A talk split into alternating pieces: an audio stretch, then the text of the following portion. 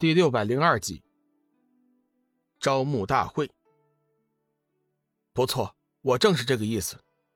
太虚尊者死后，原本最大的可能就是冷风。冷风既然已经早死了，接下来最有资格的就是雷吼了。虽然说他的资历是差了一些，但是他和静茹联手的话，胜算应该不错。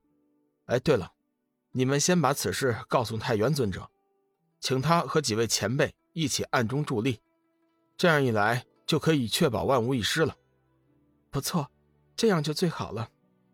雷吼和静茹的实力原本就很强，如果再加上几位前辈在暗中相助的话，百分百是没有问题的。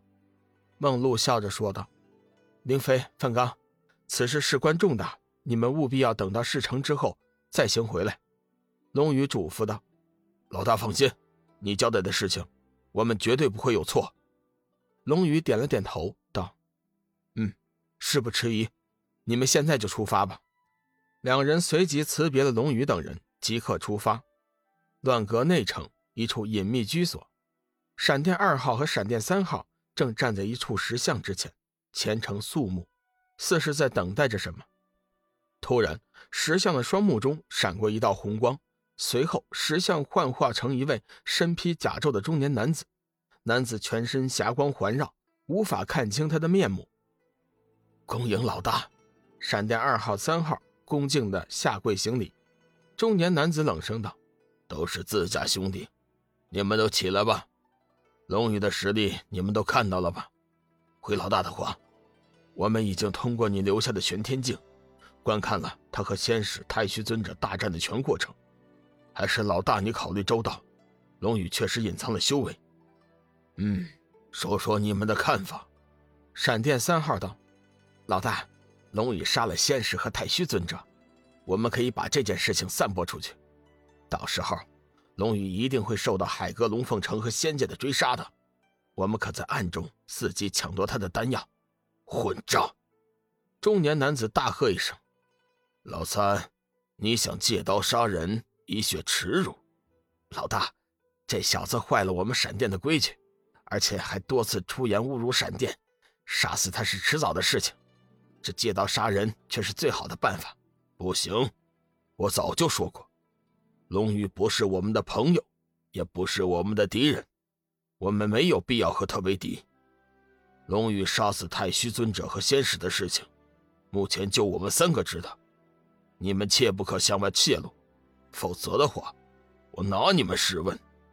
中年男子有些动怒。闪电二号道：“老大，依你的意思，我们该怎么办呢？和他合作，就按照你上次对他说的，你带一批精锐弟兄去应聘，以正常手段获得丹药。可是谁知道，他有没有那么多丹药啊？万一他只是以丹药为噱头，诱惑我们为他拼命？行了。”我知道你的意思，你们还是小看了龙宇。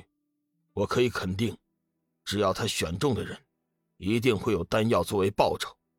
我刚刚得到了一个消息：海哥蓝水城、天佛城、接引城突然拥有了大量的天机丹。我仔细分析过，这些丹药也是龙宇所发。他在乱哥展示的天机大还丹，是天机丹的加强版。虽然数量有限，但是至少也在百颗以上，所以你们的担心是完全没有必要的。闪电三号微微一惊：“老大，如此说来，龙宇和这三成的关系不错了。你知道就好。所以，不到迫不得已的时候，千万不能和龙宇为敌。与龙宇交好的三成，原本就是实力强大的几方。”如今再得神丹相助，短时间内实力还会再次激增。我们一旦与龙宇为敌，无疑就是和三层宣战。闪电二号道：“老大，你放心，你的意思我都明白了。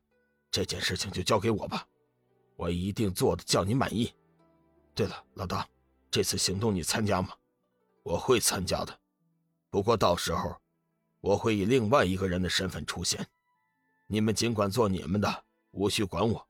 适当的时候，我会暴露身份和你们相认的。好了，我先走了，你们也早点做些准备吧。话音刚落，没等两人反应，中年男子已经重新回到了石像。林飞和范刚走后，龙宇一行人随即各自分工，开始正式的招募前的一系列准备。龙宇用晶石专门雇佣了几个临时的跑腿的散仙，到处散播他们招募人手的消息。